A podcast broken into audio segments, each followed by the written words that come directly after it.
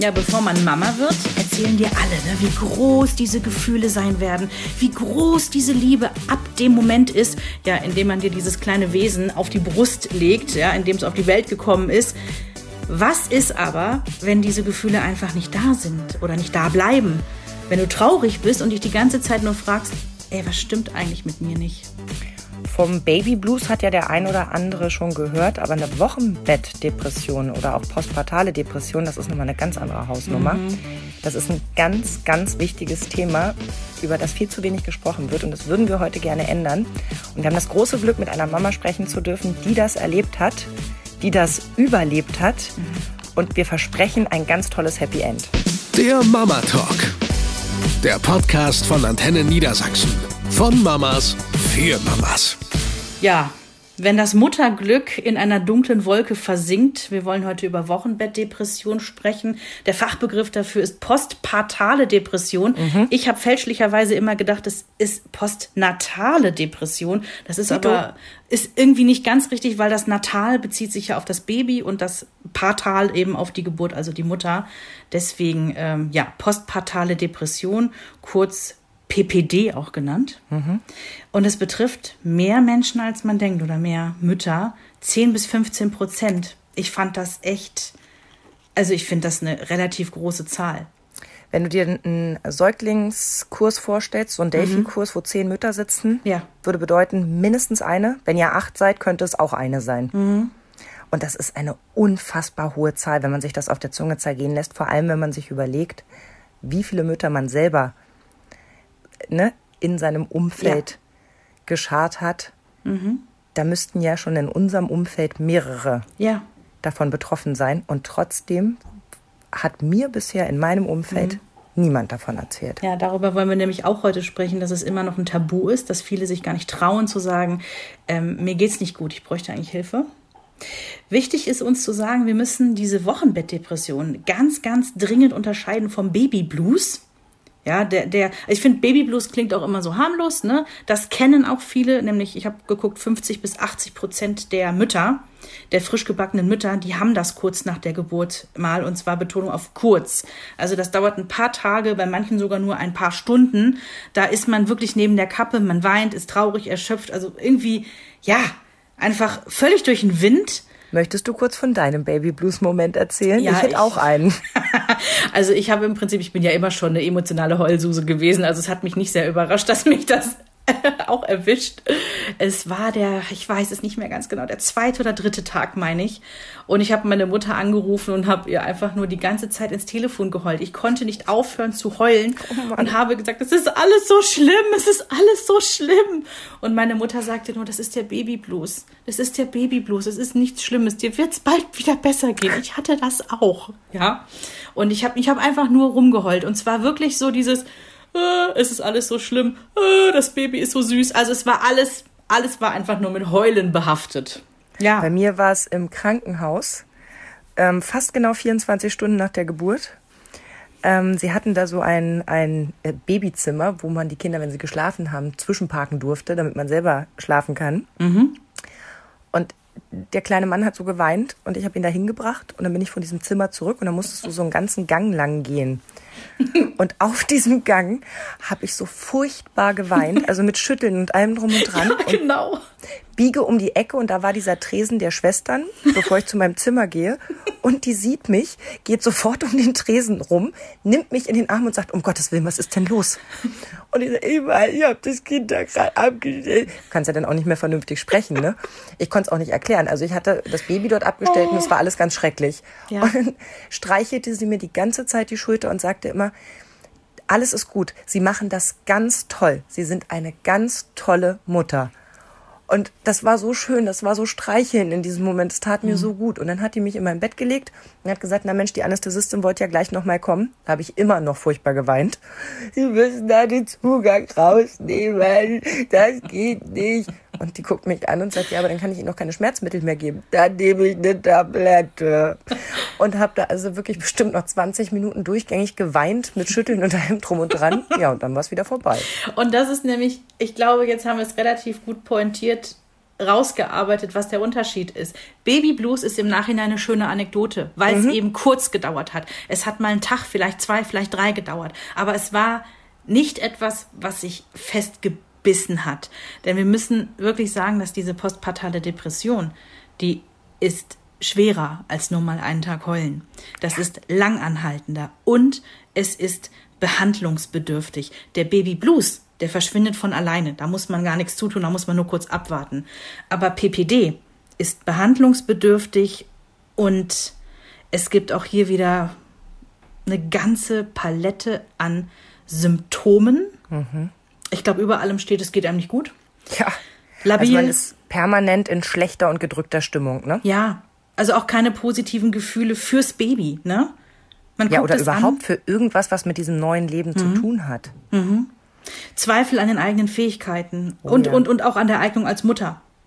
Keine Lust auf gar nichts. Nicht spazieren gehen, nicht mit dem Kind einen Ausflug machen, nicht sich mal in die Badewanne legen, einfach gar nichts. Nichts. Wenn es ganz beschissen läuft, hat man sogar Zwangsgedanken. Appetitlosigkeit. Ja. Also wie viele Leute da wirklich ordentlich Gewicht verlieren, weil sie einfach überhaupt nicht in der Lage sind, sich mal ein Brot zu schmieren, geschweige denn auch nur was Vorgesetztes in sich reinzuschaufeln.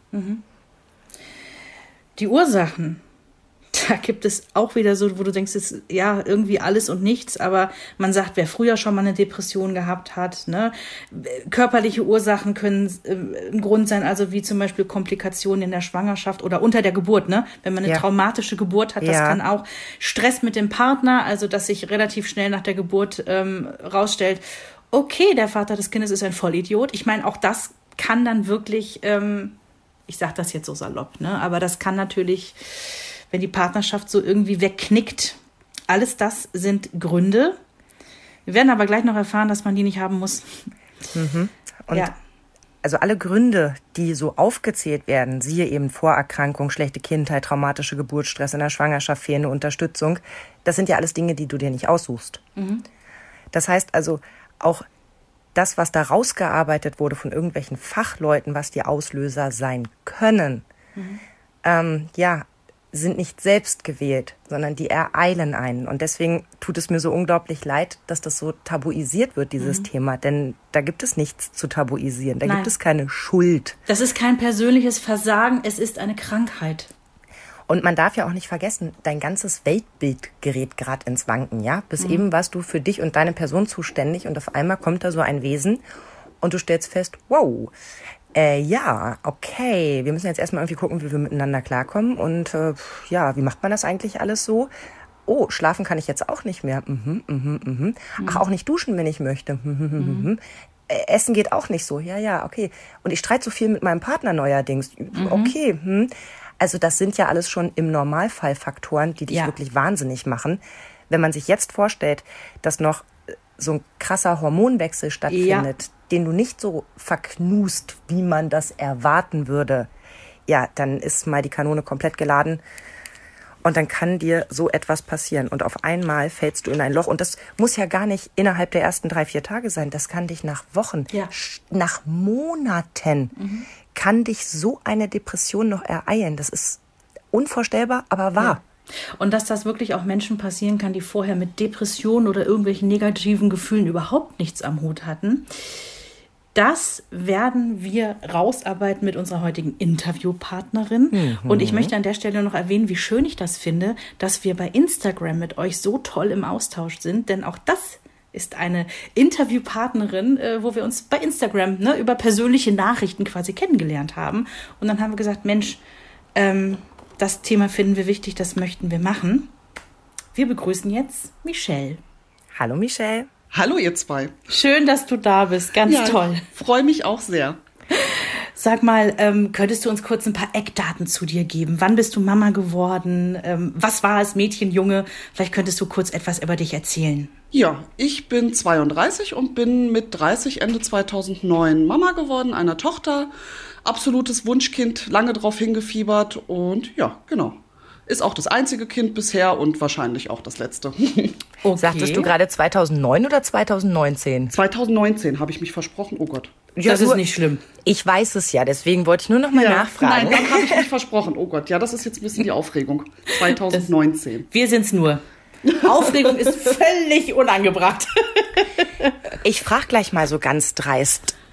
Ist denn euer Kind ein absolutes Wunschkind oder war das so ein Zufall, der sich zum, zum Wunsch dann entwickelt hat? Nee, die waren absolutes Wunschkind lange gewünscht, lange darauf hingearbeitet, bisschen mit Startschwierigkeiten, hat dann nachher zum Glück alles super funktioniert. Wir sind dann in Anführungsstrichen doch problemlos schwanger geworden, hat nur ein bisschen im Anlauf gedauert. Mhm. Ähm, tolle Schwangerschaft, völlig problemlos, tolle Geburt, völlig problemlos, alles super und ja, dann war es leider am Ende doch nicht mehr so super. Was, was, was heißt das konkret? Also wie haben wir uns das vorzustellen? Du hast die Geburt erlebt, das Kind ist gesund auf die Welt gekommen und wo war der Punkt? Also was hast du da empfunden? Und die Frage damit verbunden, wann hast du gemerkt, irgendwie, es stimmt doch was nicht? Mhm. Also das hat sich eigentlich ähm, sehr schnell aufgebaut. Ähm, die Kleine ist Samstagabend geboren. Dann war natürlich die obligatorische absolute Erschöpfung, müde, fertig, wie auch immer. Mhm. Man hat dann gar nicht mehr geschlafen tagelang, wie das wahrscheinlich bei jeder Frau ist, die frisch empfunden mhm. hat. Ähm, war aber auf so einem absoluten Hormon-High wie auf Drogen, völlig verliebt in dieses Kind. In einer Tour angefangen zu heulen, weil ich sie so bezaubernd fand. ähm, sind nach drei Tagen nach der U2 nach Hause gegangen. Es war alles prima. Es lief zu Hause wunderbar an. Sie hat recht gut geschlafen, möchte ich mal sagen. Das war alles in Ordnung. Mein Mann hatte noch Urlaub. Wir haben uns hier sehr gut eingespielt, haben freudig jeglichen Besuch begrüßt. Das wollten wir auch so, das wollte ich auch so. Ich habe mich da auch immer mit wohlgefühlt, fand das total klasse, stolz, mein Baby zu präsentieren. Mhm. Und das Ganze ging so zwei, zweieinhalb Wochen wirklich sehr, sehr gut, wo ich schon gedacht habe, so, ach Mensch, das ist ja einfach.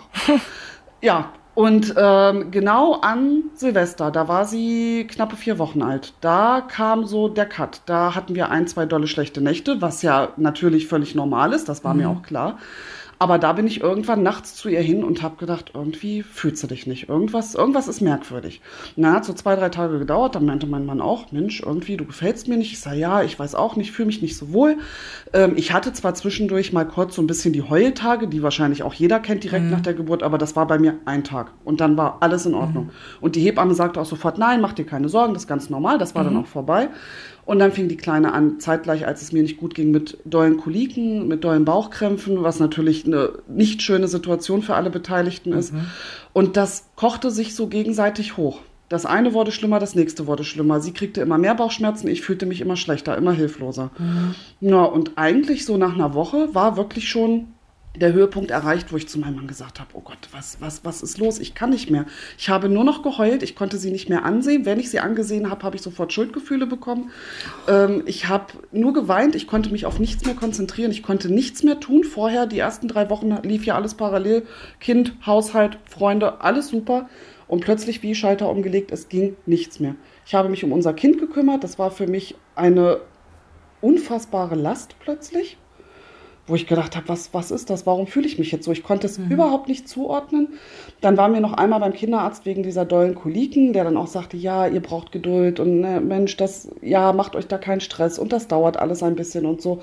Und das war für mich zu viel. Wir saßen danach wieder am Auto und diese Aussage, dass es da eigentlich keine Lösung für gibt, außer abzuwarten, war für mich dagegen nichts mehr. Ich habe im Auto angefangen zu heulen, ich konnte nicht mehr aufhören. Mein Mann war vollkommen überfordert, hat gesagt, oh Gott, was, was, was ist los, was soll ich tun?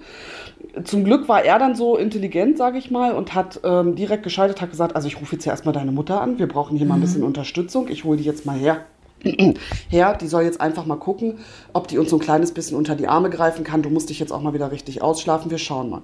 Und meine Mutter wohnt eine Stunde entfernt, die kam sofort mit wehenden Fahnen, zwei mhm. Stunden später war die da. Super. Wie ich im Nachgang erfahren habe, mit gepackten Koffern, so nach dem Motto, dann bleibe ich erst. Ja, schön.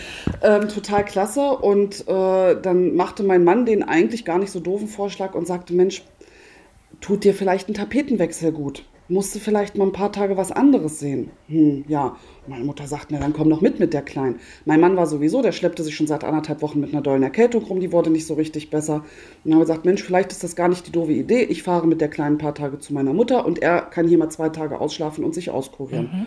Und das haben wir auch so gemacht. Und bei meiner Mutter ist das mit den Blähungen, mit diesen Koliken richtig hochgekocht. Die Kleine hat stundenlang nur noch geschrien. Ach ich Gott. habe nur noch geheult. Ich konnte mich überhaupt nicht mehr um sie kümmern. Obwohl meine Mutter mich komplett entlastet hat. Schlaf aus, geh ins Gästezimmer, alles ist gut. Ich habe alles im Griff und bei mir ging nichts mehr.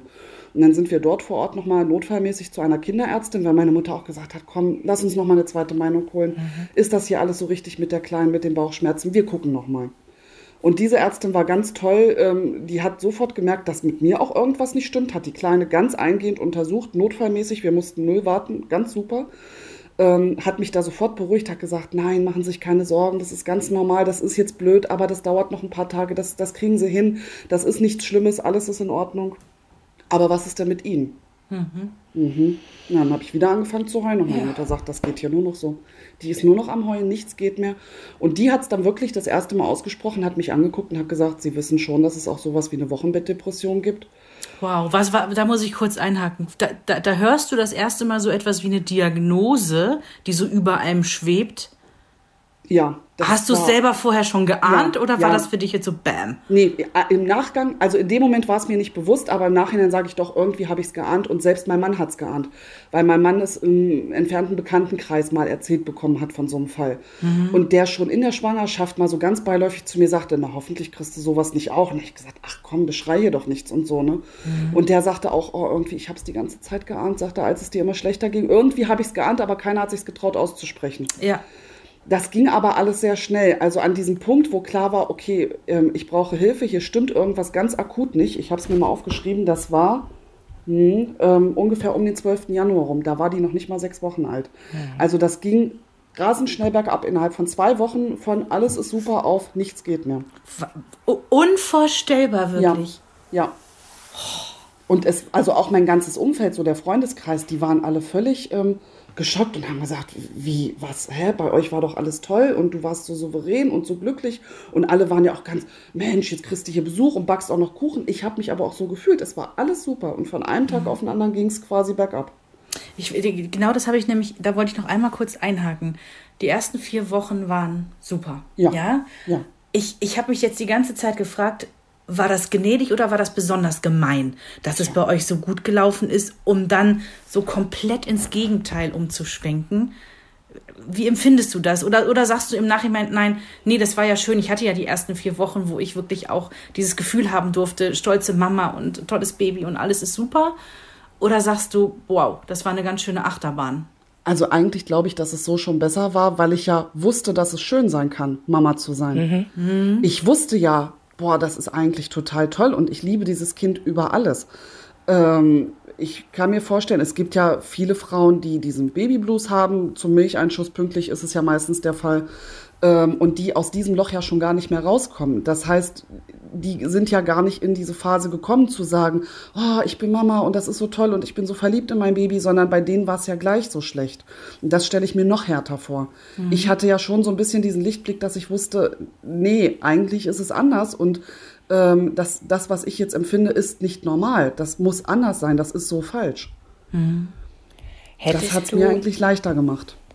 hättest du auch deiner Mutter oder einer Freundin zugehört, wenn sie dir das so auf den Kopf zugesagt hätte? Oder war es auch dieser Moment, dass alles abgecheckt wurde, dass deine Tochter so eingehend untersucht wurde und klar war, der geht's gut, es ist alles in Ordnung, um diese Baustelle muss ich mich gerade nicht kümmern.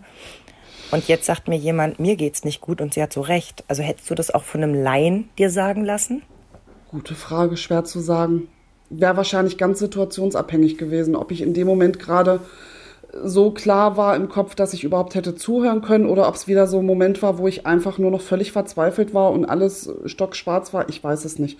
Unterm Strich war ich einfach nur froh, dass ich gemerkt habe in dem Moment, okay, warte mal, das, was gerade ist, das ist nicht normal und das soll nicht so sein. Und sie ja auch gleich sagte so, ne, sie brauchen Hilfe.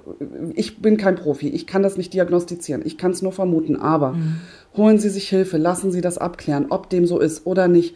Das heißt, da habe ich ja in dem Moment wirklich Licht am Ende des Tunnels gesehen und habe gedacht, naja, vielleicht gibt's wirklich Hilfe, vielleicht bleibt das jetzt nicht so. Wie sah denn diese Hilfe aus? Also wusstest du jetzt auch sofort, wo du überhaupt. Nee, nein, gar nicht. gar nicht.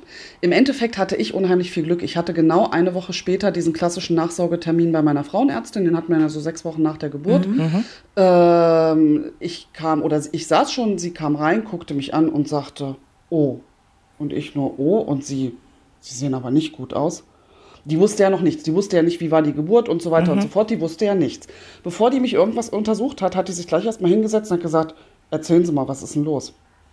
Und Die hat ich aber hab gute vor- Antennen, die Frau. ja, total. Aber ich glaube, man hat es mir auch wirklich angesehen. Ähm, ich muss dazu sagen, ich bin nicht schlank, noch nie gewesen, überhaupt nicht. Eher so Sehr bisschen- sympathisch. Auch eher immer schon äh, etwas kräftiger gewesen und habe aber in der Schwangerschaft exakt zwei Kilo zugenommen, weil ich eine heftige Magen-Darm-Grippe hatte, die mich acht Kilo gekostet hat. Und dann irgendwie, Wahnsinn. als die vorbei war, war das Kind schon so groß, dass kein Platz mehr im Bauch war. Das heißt, ich kam aus dem Krankenhaus, mir haben meine alten Klamotten wieder gepasst. Yay! Und durch diese Phase, durch diese, ja, eigentlich waren es ja dann nur zwei Wochen im Vorfeld, wo es mir so schlecht ging, wo ich, also trinken ging noch, aber essen eigentlich fast gar nicht mehr, hatte ich sechs Wochen nach der Geburt zwei Kleidergrößen weniger als vor der Schwangerschaft. Unfassbar. Ja, und ich glaube, das ist ihr allein schon aufgefallen, weil das, das, also das hat man ja auch gemerkt, dass das nicht auf gesunde Art und Weise passiert ist, sondern aus einer Not heraus.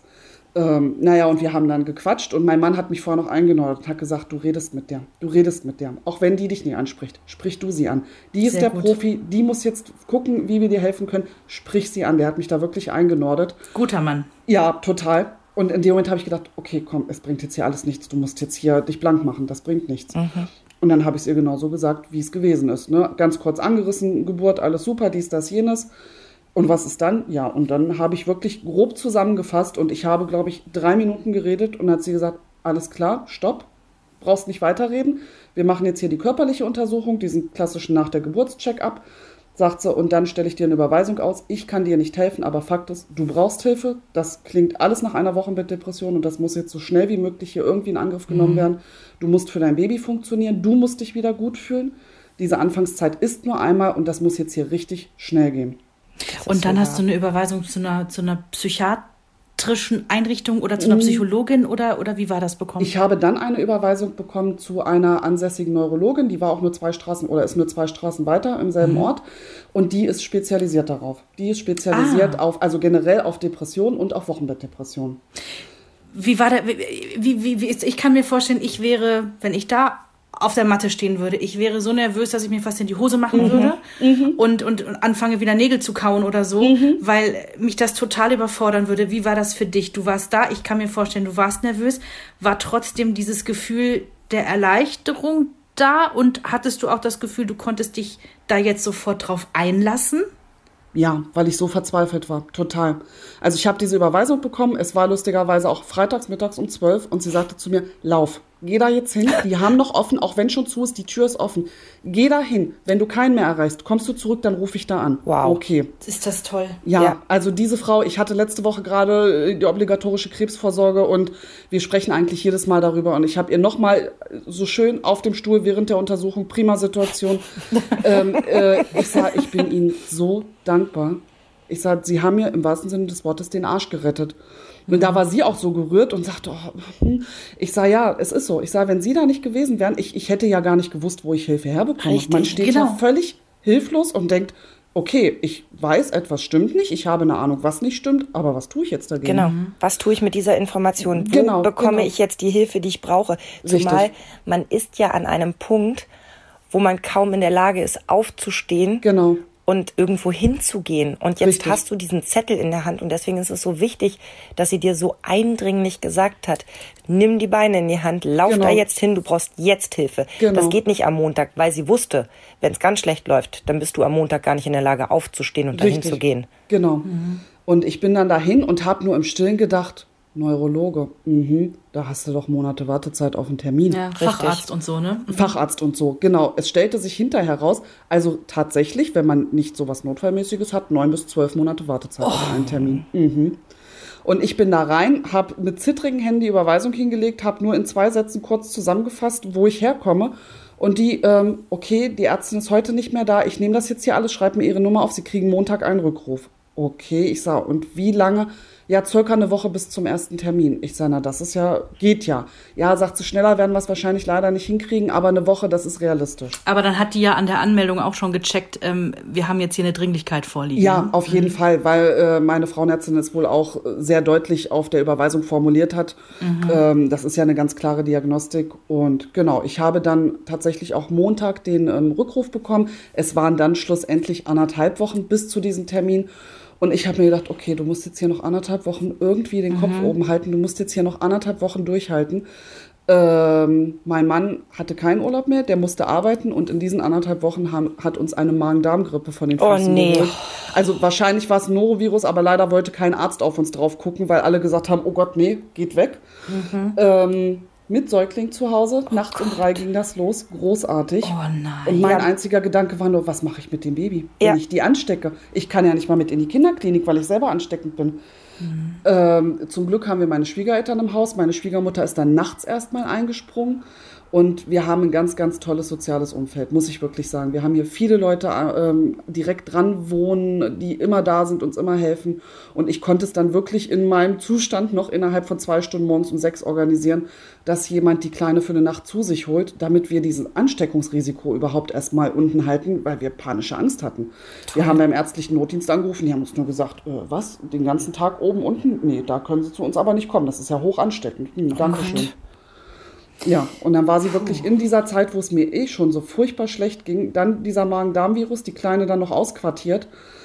Also das war, da kam alles zusammen. Aber wirklich, also man kann sich das schon in einem gesunden Zustand kaum vorstellen, das zu ertragen. Alles mit, also jeder von uns hat ja das hinter sich, dass die Kinder so ein Virus angeschleppt haben und die ganze Familie damit einmal durchgegangen ist. Manche haben die glückliche Situation, so wie Vreni, die haben zwei Badezimmer, das erleichtert schon einiges.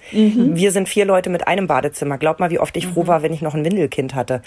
Glaube ich. Also äh, alleine unter normalsten Bedingungen ist es wirklich ein Ausnahmezustand. Wenn Ja. ich mir jetzt vorstelle, dass du eigentlich in einer tiefen, dunklen Höhle sitzt und dann macht noch einer wirklich den letzten Lichtspalt zu, man wird ja wahnsinnig. Also anderthalb Wochen müssen einem ja vorkommen, als wenn einem jemand die Budenbrocks äh, zweimal sehr, sehr langsam vorliest. Ja, es war wirklich die Hölle.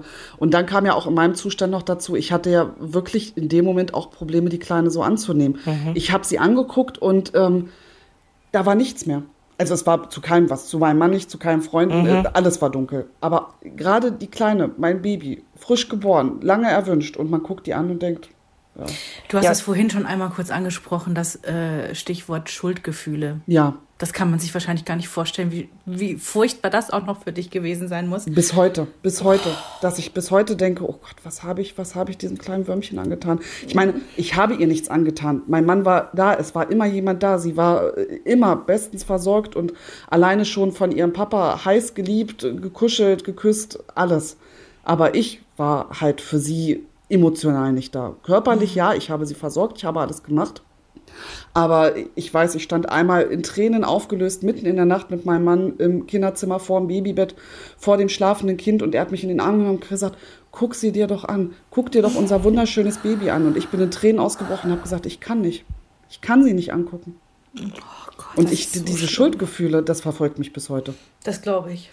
Und das Gemeine ist, dass wir dir sofort entgegenbrüllen möchten, dass du alles so richtig gemacht hast und dass das so, äh, so ungerecht ist, dass es dich getroffen hat, weil man nie weiß, wen es trifft. Ja. Aber gegen die eigenen Schuldgefühle kann man halt so schwer was machen. Gegen diese, Genau. ja, gegen dieses Gefühl von, ich, ich war nicht die Mama, die ich sein wollte. Genau. Wie ist es denn dann weitergegangen, als du dann bei der Neurologin den Termin dann hattest? Genau, den hatte ich dann, wie gesagt, anderthalb Wochen später. Ich bin dahin und ähm, ich war einfach nur komplett bereit zu sagen, hier bin ich, nimm alles, was du kriegen kannst, aber mach's wieder gut. Es war mir mittlerweile wirklich alles egal. Ich hätte alles gemacht. Und wenn die gesagt hätte, sie gehen in eine Klinik, dann wäre ich in eine Klinik gegangen. Es war mir alles egal. Ich wollte einfach nur, dass es wieder besser wird. Weil ich da in meiner Höhle saß und ja, das Licht war aus. Und ich wusste nicht, wo der Lichtschalter ist. Und ich bin rein und die war auch ganz, ganz toll. Ähm, wir haben, sie hat so ein bisschen aus der Vergangenheit auch abgeklopft. Ich meine, die gucken ja auch, wo kommt es her. Ähm, hat mir zugehört. Wir haben eine halbe Stunde gequatscht und dann hat sie gesagt, also eins will ich Ihnen mal sagen, das ist eine hormonelle Störung. Da können Sie nichts dafür. Gott sei Dank, Die dass sie Hormone das so spielen sagt. gerade verrückt. Die haben sich nach der Geburt, wenn ja sowieso dieser ganze Hormonstatus abfällt, die haben sich einfach nicht wieder dahin äh, geschoben, wo sie hingehören. Sie haben im Moment einen ganz massiven Hormonmangel. Ähm, sagt sie, und wir können jetzt nichts machen. Das wird aber dann auch nicht so von alleine besser. Therapie, ja, auf jeden Fall, ist ein Thema, über das wir reden sollten. Sie hat mir dann vorgestellt diverse Hilfsangebote, aber sie hat mich ziemlich schnell, ziemlich direkt gefragt, wie stehen Sie zu Medikamenten? Und ich habe gesagt, wenn es mir hilft, Ja, her damit. sofort, her damit. Sehr gut. Super. Sagt sie, dann kriegen Sie jetzt von mir das Rezept und fangen ab sofort an, die zu nehmen. Es kann so ungefähr zwei Wochen dauern, bis sie helfen. Ist ganz unterschiedlich. Wir haben dann noch ein bisschen über die Nebenwirkungen geredet. Und ich bin da wieder raus und habe gedacht, okay, zwei Wochen. Ich hatte aber wirklich das Glück, dass nach einer knappen Woche ich morgens aufgestanden bin, habe angefangen, meinen Tag mit der Kleinen so runterzureißen, alles zu machen, sie zu versorgen und, und, und. Und irgendwann stand ich da und habe gedacht, Moment mal, irgendwie, hm, du fühlst dich eigentlich ziemlich normal gerade. Oh Gott, ist das schön. Äh, Was ist denn, also da war ich auch völlig mit mir selbst, wieder mit mir selbst überfordert und dachte, irgendwie, irgendwas fehlt doch gerade. Was, was ist denn das? Bis mir aufgegangen ist, du fühlst dich nicht schlecht. Die Dunkelheit ist weg. Da ist wieder Licht angegangen. Ja. Da, ist, da geht gerade die Sonne auf. Was ist denn jetzt los? So habe ich es auch hinterher zu meiner Neurologin beschrieben. Ich war dann am Anfang alle erst nach zwei Wochen, dann alle vier Wochen. Wir haben uns jetzt das letzte Mal vor acht Wochen gesehen, sehen uns nochmal im November. Also ich gehe da noch ab und an mal hin, einfach um nochmal abzuchecken, wie sieht es heute aus. Aber nur noch selten. Und als ich damals das erste Mal wieder zu ihr hin bin und sie auch fragte, Mensch, wie sieht es denn aus und wie, wie wirken denn die Medikamente? Ich sage, ich fühle mich wieder so, wie ich mich fühlen sollte Toll. so normal wieder plötzlich. Also man erwartet irgendwie in dem Moment, wo die Medikamente wirken, da, da geht ein Feuerwerk los, da fängt die Blaskapelle an zu spielen. Nee, nee, ist einfach nur das Licht angegangen. Aber es ist eigentlich genau das, was sein sollte, ne? Genau Ja, so sollte genau, es sein. Genau. Und das war so völlig, dass ich dachte, oh, wow, okay. Also ich hatte kurze Zeit, nachdem ich die Medikamente angefangen zu, habe zu nehmen, ähm, Geburtstag und da war natürlich auch, das war ja noch kurz vor Corona, da durfte man ja noch Menschen treffen, so richtig in live. Verrückt. Verrückt. Die Älteren erinnern sich, ja? Ja. Und da waren natürlich auch so Familie, ein paar Freundinnen da und äh, die haben auch alle, Mensch, du siehst wieder so gut aus und auch und wa- wie sieht's denn aus und so. Ich habe gesagt, ich fühle mich einfach wieder normal. Völlig unglaublich. Also im Endeffekt war es wirklich so, es ging zwei Wochen steil bergab. Ich habe dann den Termin bekommen, es ging noch eine Woche steil bergab. Ich habe angefangen, die Medikamente zu nehmen und nach einer Woche plötzlich ging es wieder bergauf. Darf ich dich mal fragen, hast du denn bei, bei diesem Zusammentreffen mit Freunden und Familie auch gesagt, ähm, dass es dir jetzt wieder besser geht, weil du dich in Behandlung begeben hast? Was war, was ist? Oder hast du nur gesagt, nee, geht mir einfach wieder besser? Mm, Ganz unterschiedlich. Also ich, ähm, ich habe jetzt nie ein Geheimnis im engen sozialen Umfeld daraus gemacht, dass es mir schlecht geht und dass irgendwas nicht stimmt. Einige haben es ja auch direkt mitbekommen. Ich bin aber nicht zu jedem hingelaufen und habe gesagt, also pass mal auf, ich bin jetzt in Behandlung und ich habe jetzt eine Diagnose und so und so und so. Das ist wirklich so ein bisschen auch personenabhängig gewesen. Ich habe jetzt aber, also wenn mich jemand angesprochen hätte, hätte ich jetzt auch nicht gelogen. Ich war aber in dem Moment zu der Zeit noch nicht so bereit, das jetzt so in Anführungsstrichen breit zu treten und zu jedem hinzugehen und zu sagen, also so und so sieht's jetzt aus. So meine engen Freunde wissen's, klar, meine Schwiegerfamilie, wir wohnen in einem Haus, logisch. Ähm, meine Mutter, also die Leute wissen es auf jeden Fall, na klar. Denkst du denn, dass unsere Gesellschaft generell bereit ist für dieses Thema oder dass da mehr Aufklärung noch Da stattfinden muss müsste? viel mehr Aufklärung stattfinden, viel, viel mehr. Das Problem ist ja, dass ja nicht mal die Betroffenen wissen, was los ist. Und das, das halte ich so für den ganz, ganz großen Knackpunkt. Ähm, die Frauen bekommen ein Kind, egal ob nun lange geplant oder als Überraschungsbaby, wie auch immer. Ähm, man hofft natürlich, in dem Moment ist alles in Ordnung, das Kind ist da und alle sind wohlauf. Und dann merken die plötzlich, dass aber psychisch irgendwas überhaupt nicht stimmt. Und ähm, ich hatte schon mal von dem Thema gehört. Mir ging ja relativ schnell auf, okay, also irgendwie hier ist was nicht in Ordnung. Aber von wie vielen Frauen habe ich schon gehört, die nach Monaten immer noch sagen, mir geht's überhaupt nicht gut und ich weiß gar nicht, was das ist und ich kriege meinen Alltag gar nicht bewältigt und die aus allen Wolken fallen, wenn man denen sagt, also hast du schon mal darüber nachgedacht, dass da vielleicht was nicht stimmt?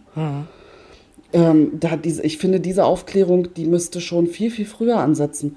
Die müsste schon in der Schwangerschaftsvorsorge ansetzen, dass Ja. man einfach mal kurz drüber spricht und sagt, pass mal auf, du kriegst dein Kind, dann kommt da irgendwann der Milcheinschuss, dann gibt's bei vielen so die Heultage, der Hormonabfall, das ist alles ganz normal. Und irgend, das muss aber normalerweise kurzfristig wieder aufhören. Und wenn das nicht wieder aufhört oder wieder anfängt, dann solltest du gucken, dass du mal mit jemandem darüber sprichst, weil vielleicht ist dann etwas nicht in Ordnung. Ich muss Zumal- gestehen, dass als äh, Henry auf die Welt kam, ähm, ich habe irgendwie gedacht, dass das das Gleiche ist. Und ich würde mich eigentlich als sehr informierten, aufgeklärten Menschen äh, bezeichnen.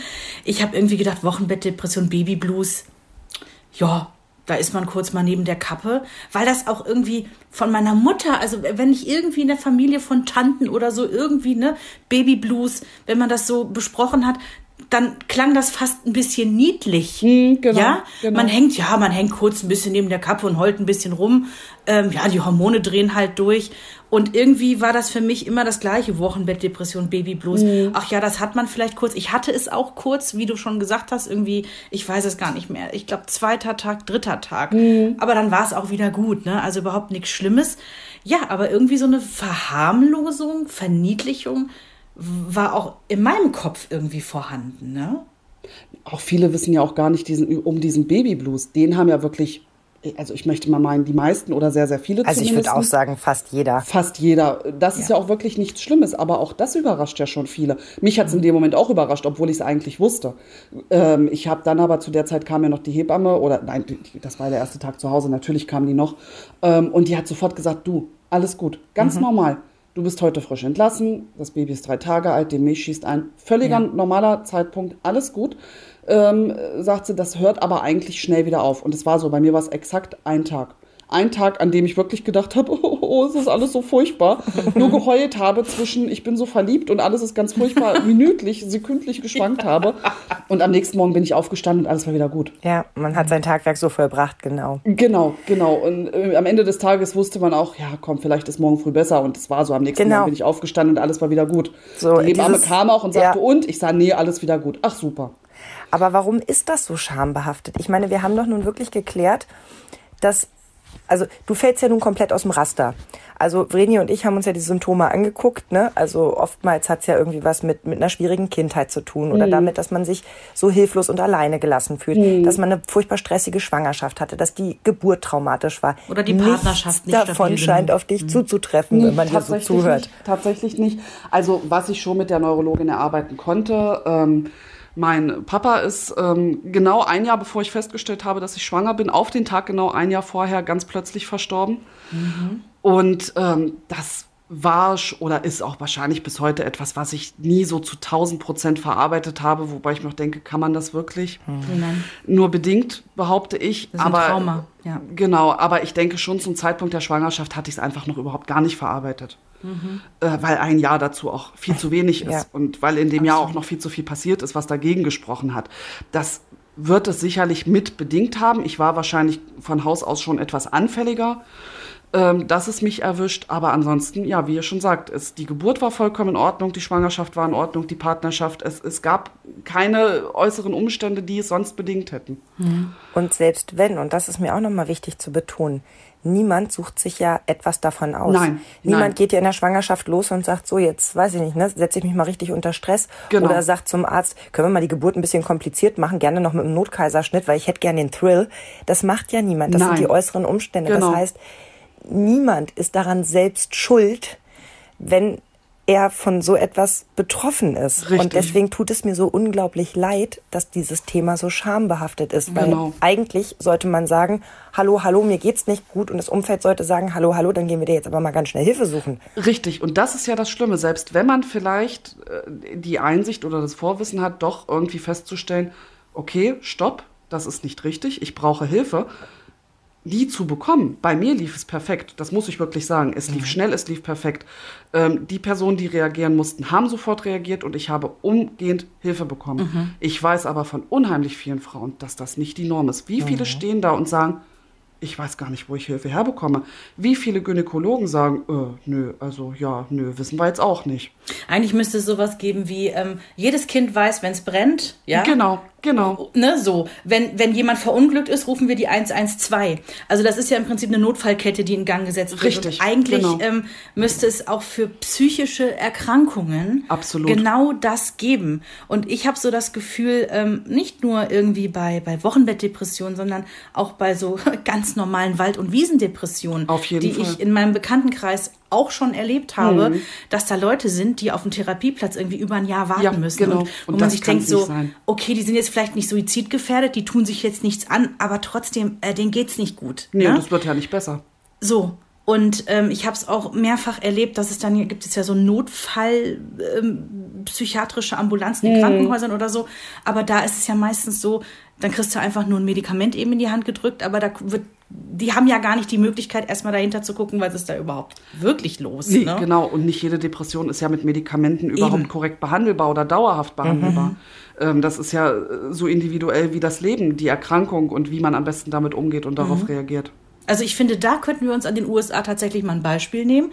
Da ist das ja viel gängiger. Also es gibt einfach auch viel mehr Psychologen und Psychiater Genau. und äh, nicht wie in Deutschland, wo man das Gefühl hat, irgendwie, äh, also ein Psychiater, der könnte noch 150 mehr Patienten annehmen gleichzeitig. Genau, Ne? genau.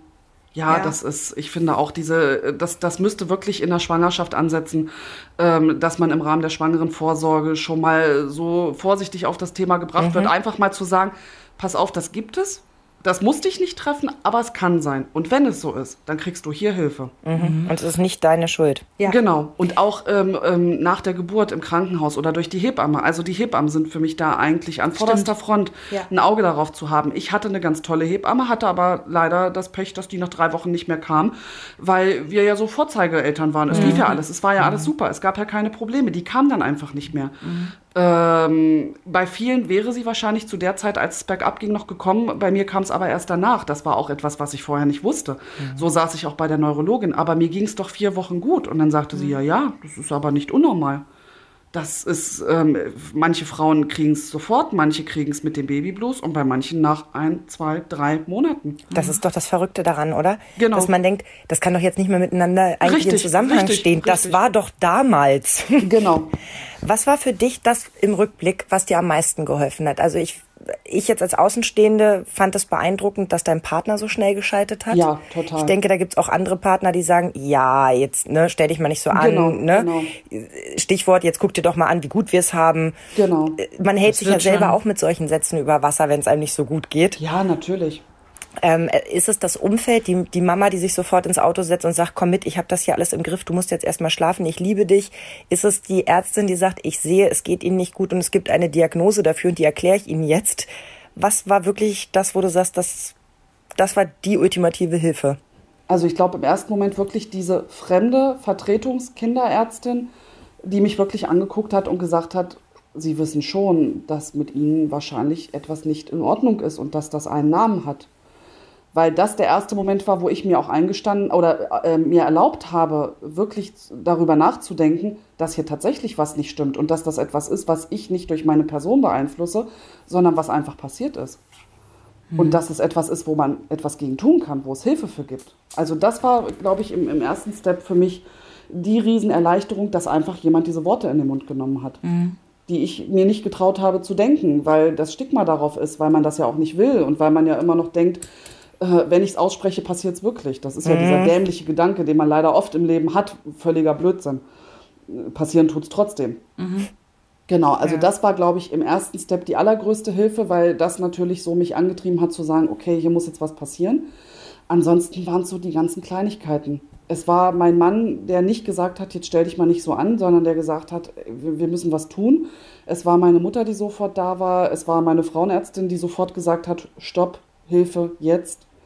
Also es waren so die ganzen Kleinigkeiten, die zusammengespielt haben. Da haben die Rädchen ineinander Genau, gegriffen. Und darum Mhm. sage ich, also ich hatte unfassbares Glück im Endeffekt. Ich hatte Glück im Unglück mit einem ganz tollen Umfeld, was super reagiert hat. Was rätst du frisch gebackenen Mamas, die vielleicht nicht das Glück haben, so aufmerksame Partner auch zu haben um sich herum oder auch Freunde und Familie? Was würdest du frisch gebackenen Mamas raten? Auf jeden Fall reden, wenn man merkt, hier stimmt was nicht. Und auch wenn man äh, vielleicht gar nicht weiß, ist das normal oder nicht, das kann man nicht wissen. Reden mit der Hebamme, mit der Frauenärztin, mit dem Hausarzt, was auch immer gerade in irgendeiner Form greifbar ist. Reden und sagen, mir geht es nicht gut, hier stimmt etwas nicht und ich brauche Hilfe.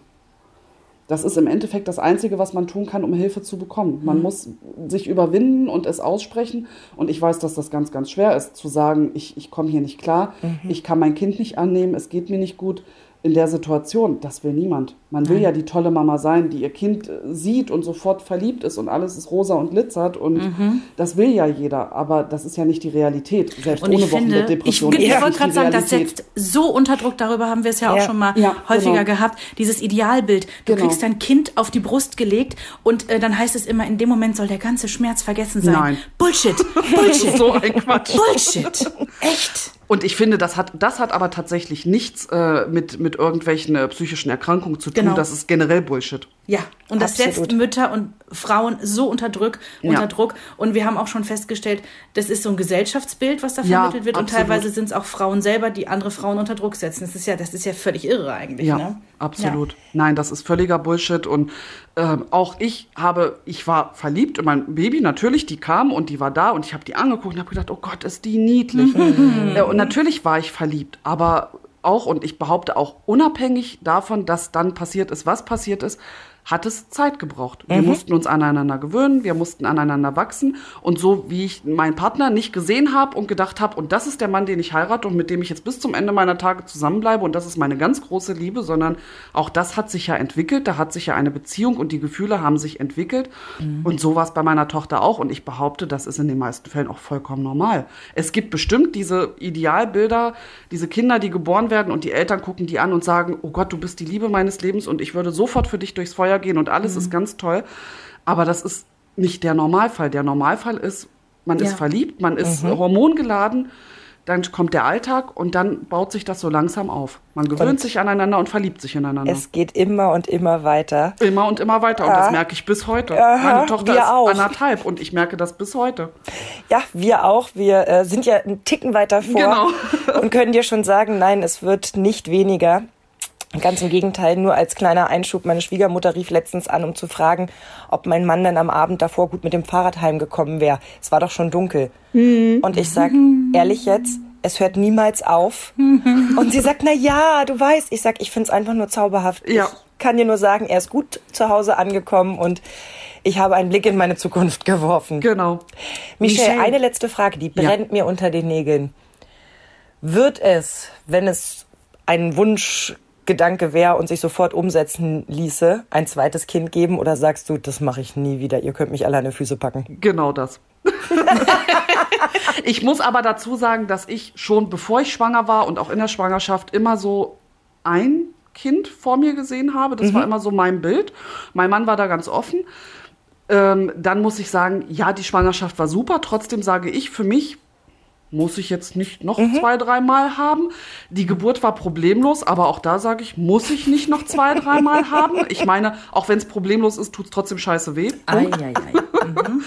Und dann eben das alles, was dann passiert ist. Und ich habe gerade letzte Woche, meine Frauenärztin hat mir dieselbe Frage gestellt und ich habe genauso geantwortet. Ähm, und sie sagte, wegen der Wochenbettdepression, ich sah zum Großteil ja. Oder können Sie mir jetzt sagen, dass das unwahrscheinlich ist? Und sie sagte, leider genau das Gegenteil. Sie hat die Erfahrung gemacht, das muss nicht sein, aber oft ist es wirklich so, dass das wieder passiert. Trifft's Michelle, was ich so toll finde, du klingst so, äh, das war ja ein unglaublich dunkles Kapitel in deinem Leben. Ja.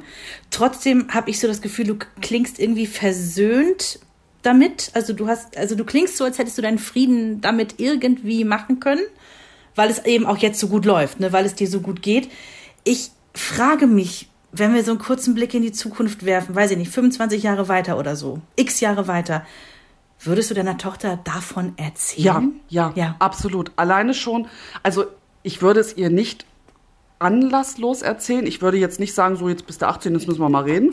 Das auf keinen Fall. Aber spätestens in dem Moment, wo sie schwanger ist, würde ich vielleicht sagen, pass mal auf, Mäuschen. Da war mal was und ich würde dir das gerne erzählen, einfach damit du vorbereitet bist, dass es diese Dinge gibt, weil ehrlich gesagt befürchte ich, auch in 25 Jahren sind wir nicht so weit, dass das Thema gesellschaftsfähig ist. Ich glaube es leider nicht. Und einfach, um sie da vorzubereiten und ihr schon zu sagen, pass auf, ich wünsche dir von ganzem Herzen, dass das nicht passiert und wir werden alles tun, dass es nicht passiert. Aber wenn es passiert, dann komm auf mich zu, weil ich hab's durch und ich kann dir helfen und wir kriegen das hin. Ja, genau. Toll.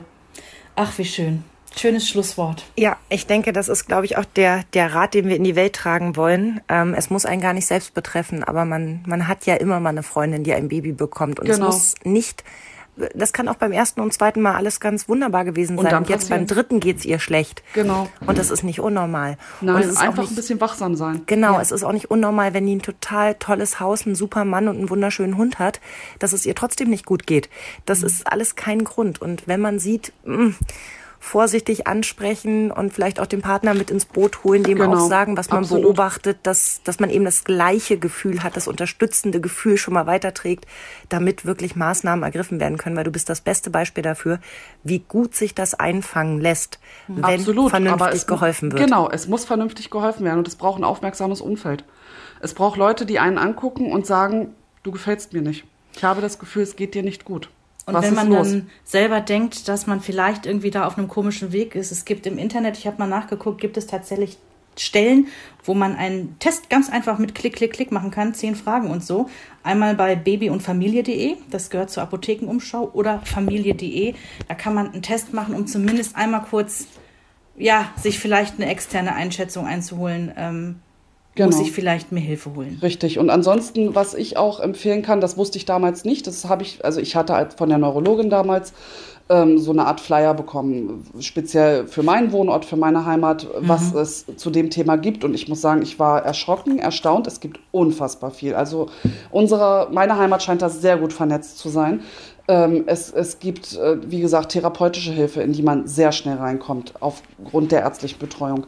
Es gibt Selbsthilfegruppen, es gibt Familienhebammen, weil es eben Frauen gibt, die sagen, es geht mir so schlecht, ich kriege nicht mal mehr meinen Alltag geregelt. Ich habe den noch irgendwie, wie auch immer, aber ich habe ihn geregelt bekommen. Es gibt genug Frauen, denen es so unfassbar schlecht geht, dass das nicht der Fall ist, ähm, die dort Hilfe bekommen, wo eine Familienhebamme kommt, die vielleicht auch sagt, komm, ich nehme mal zwei Stunden dein Baby und du schläfst. Alleinerziehende Frauen kann es genauso betroffen, betreffen oder der Mann auf Montage, wo einfach diese direkte Hilfe im Haushalt fehlt. Da werden Haushaltshilfen zur Verfügung gestellt, die sagen, kümmere dich um dein Kind, ich kümmere mich um den Rest. Diese Hilfsangebote gibt es. Das ist sicherlich von Wohnort zu Wohnort ganz unterschiedlich. Ähm, was es aber auf jeden Fall gibt, ist der Verein Schatten und Licht. Die sind im Internet aufzufinden und die haben zum Beispiel zum Download eine Facharztliste, wo man genau für seinen Wohnort, für sein Postleitzahlengebiet sehen kann, welche Ärzte auf dieses Thema spezialisiert sind, wo man anrufen kann und sagen kann, Hilfe, was soll ich tun?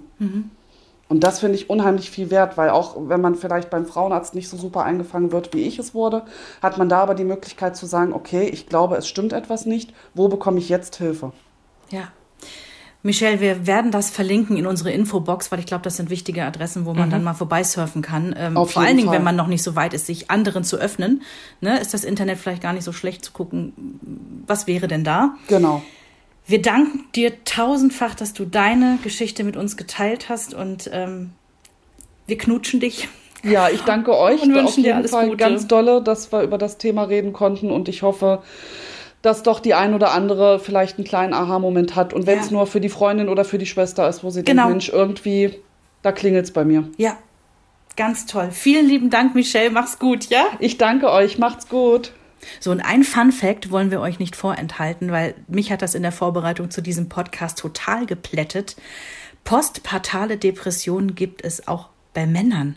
Habe ich nicht gewusst, nicht für möglich gehalten. Zwar äh, ist es ein bisschen schleichender, als das bei Frauen kommt. Wir haben ja bei Michelle gehört, bam, war es da. Bei Männern ist das schleichender. Und jetzt haltet euch fest, jeder zehnte Mann hat das. Die Zahlen sind nicht ganz belastbar, weil es eben noch so frisch ist und Männer auch äh, noch weniger gerne über so etwas sprechen als Frauen. Aber man kann ausgehen davon, dass zehn Prozent der frisch gebackenen Vätern davon ähm, betroffen ist. Ne? Die sind auch erschöpft, antriebslos, schlafgestört, innere Leere, Reizbarkeit, also das Ganze. Ne? Ich habe sogar einen Experten gefunden, der behauptet, es trifft bis zu 25 Prozent der Väter. Also Wahnsinn. beides Ja. ist wirklich verrückt. Es heißt dann paternale, postnatale Depression. Ähm, und das betrifft auch Adoptiveltern oder Pflegekinder, die du, also ne, Familienmitglieder, die du neu dazu nimmst, ähm, kann es genauso betreffen. Also das ist nicht nur eine, eine hormonelle Geschichte, die direkt nach der Geburt auftritt, sondern das kann eben auch Menschen betreffen, die eben auch neu Eltern werden. Ja. Also auf jeden Fall ein wirklich spannendes Thema und eins, über das man viel öfter sprechen sollte. Ähm, es gibt eine super tolle Seite, fand ich, ähm, im Internet. Du empfiehlst mir das ja immer. Das heißt postpartale-depression.ch. Mhm. Und da haben ganz viele Frauen ihre Geschichten ausgetauscht. Und da sich mal durchzulesen und zu sehen, wie facettenreich das ist, aber wie gut das auch laufen kann, das tut schon ziemlich gut. Ja.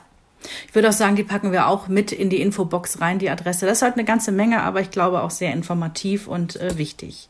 So, und ja. dann können wir uns schon auf in zwei Wochen freuen, denn oh, da machen wir ein ganz tolles Thema, wofür wir als Mütter so dankbar sind. Ja. Also das kann wirklich irgendwie das Stillhütchen sein, ja. Oder irgendwie, ich weiß es nicht, das Beistellbettchen, ne, wenn die so klein sind. Oder die Schwiegermama, die nebenan wohnt, äh, weil sie das Baby auch mal äh, einem abnehmen kann oder das Kind. Ähm, ich fände das ganz gut, wenn ihr vielleicht im Vorfeld auch schon mal dazu euren Senf abgebt. Schreibt uns gerne bei Instagram. Für was seid ihr als Mamas dankbar? Wir freuen uns auf euch. Bis bald. Tschüss. Eine Produktion von Antenne Niedersachsen.